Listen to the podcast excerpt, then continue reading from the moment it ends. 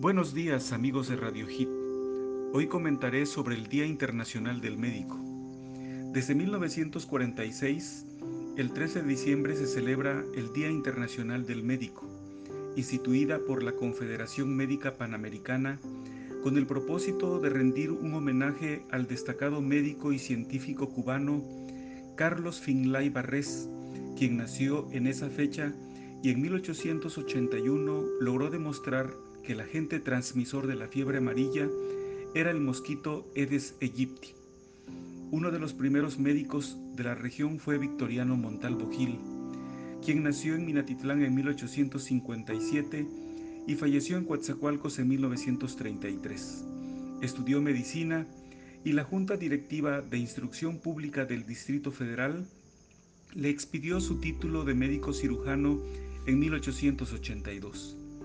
Posteriormente laboró en el Consejo Superior de Salubridad, la máxima autoridad sanitaria del gobierno porfirista, dependencia que lo envió a Coatzacoalcos, donde estableció la primera botica llamada San José.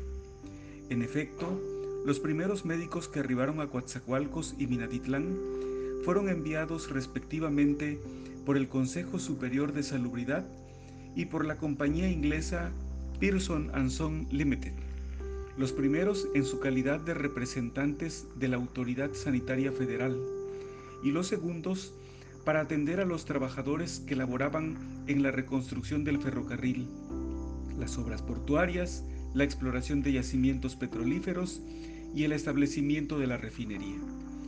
Los médicos delegados de la Junta de Sanidad enviados al puerto de Coatzacoalcos fueron Jesús Morán y Manuel Navarro en 1893, Victoriano Montalvo Gil en 1896, Vicente Álamo Milet en 1899, nuevamente Victoriano Montalvo en 1900, Antonio Martínez en 1903 y Felipe A. Gutiérrez y José Alfonso Alcalá en 1906.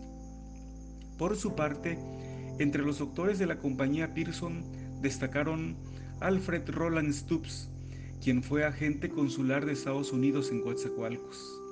El inglés Frederick Charles Anguiar, médico cirujano, experto en enfermedades tropicales, que llegó a Minatitlán en 1907.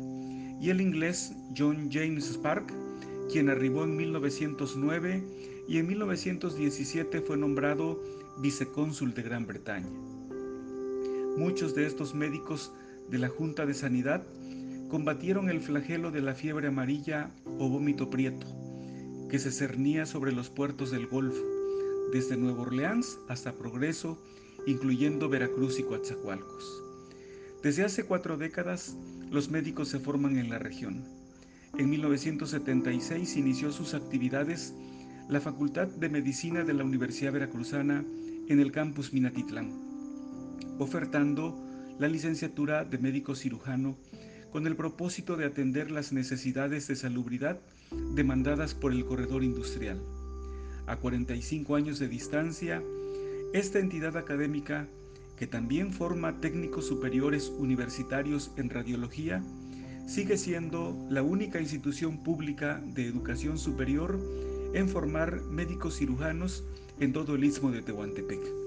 Muchas gracias por su atención.